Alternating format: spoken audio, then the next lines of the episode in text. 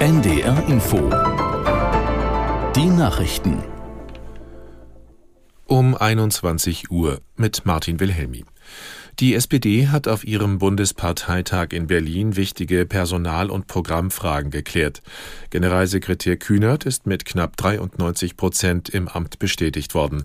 Auch die Parteivorsitzenden Esken und Klingbeil wurden mit großer Mehrheit wiedergewählt. Aus der NDR Nachrichtenredaktion Thomas Kuhlmann. Kühnert sagte in seiner Rede, die SPD habe schon mal gezeigt, wie man aus einem Umfrageloch rauskommt und wieder Bundestagswahlen gewinnt.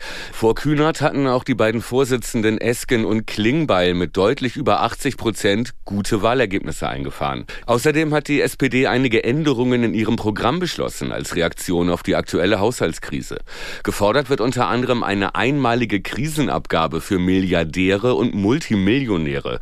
Beim umstrittenen Thema Schuldenbremse gab es einen Kompromiss die SPD will sie nicht komplett abschaffen, aber deutlich lockern. Bei der Bahn stehen noch bis 22 Uhr die meisten Züge still. Um diese Zeit endet der Warnstreik der Lokführergewerkschaft GDL.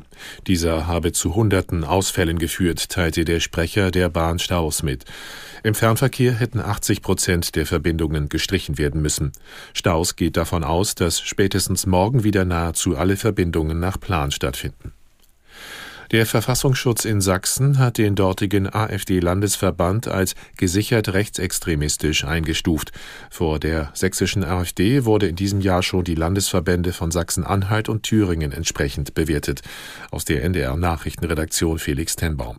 Das bedeutet, dass die Sicherheitsbehörden jetzt eine ganze Menge tun dürfen, um die AfD in Sachsen zu beobachten. Zum Beispiel dürfen sie V-Leute einsetzen, Personen observieren oder unter bestimmten Umständen auch in Einzelfällen Telefone überwachen. Warum geht das jetzt? Naja, vier Jahre lang hat sich der sächsische Verfassungsschutz intensiv damit beschäftigt, welche Politikerinnen und Politiker der AfD in Sachsen was fordern und sagen, welche Verbindungen sie haben und welche Ziele sie verfolgen. Das Ergebnis der Untersuchung, es gibt keine Zweifel daran, daran, dass die sächsische AfD verfassungsfeindliche Ziele verfolgt. In der zweiten Fußball-Bundesliga hat Eintracht Braunschweig den ersten Auswärtssieg der Saison geschafft. Das Team setzte sich bei Wien Wiesbaden mit 3 zu 1 durch. Außerdem spielte Hannover 96 gegen Karlsruhe 2 zu 2. Und in der Handball-Bundesliga hat Flensburg-Handewitt gegen Wetzlar mit 33 zu 26 gewonnen. Das waren die Nachrichten. Das Wetter in Norddeutschland, am Abend abklingende Niederschläge, vereinzelt Nebelfelder, Höchstwerte minus ein bis plus fünf Grad. In der Nacht nachlassender Schneefall, stellenweise etwas Regen, ebenfalls minus ein bis plus fünf Grad und einzelne Nebelfelder. Morgen dann teils stark bewölkt, teils aufgelockert. Am Nachmittag vor allem in Niedersachsen verbreitet Regen bis acht Grad. Es ist 21.03 Uhr.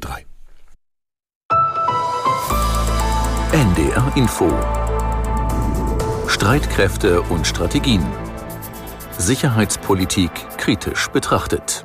Herzlich willkommen zu Streitkräfte und Strategien, dem Podcast von NDR Info zum russischen Krieg gegen die Ukraine. Und wir, das sind Anna Engelke im ARD Hauptstadtstudio in Berlin und Kai Küstner in Dakar.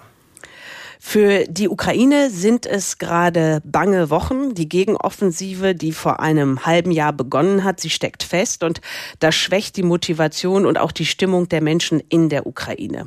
Klar ist, um weiter kämpfen zu können, braucht die Ukraine militärische Unterstützung und sie braucht auch Geld, um schlicht das eigene Land am Laufen zu halten.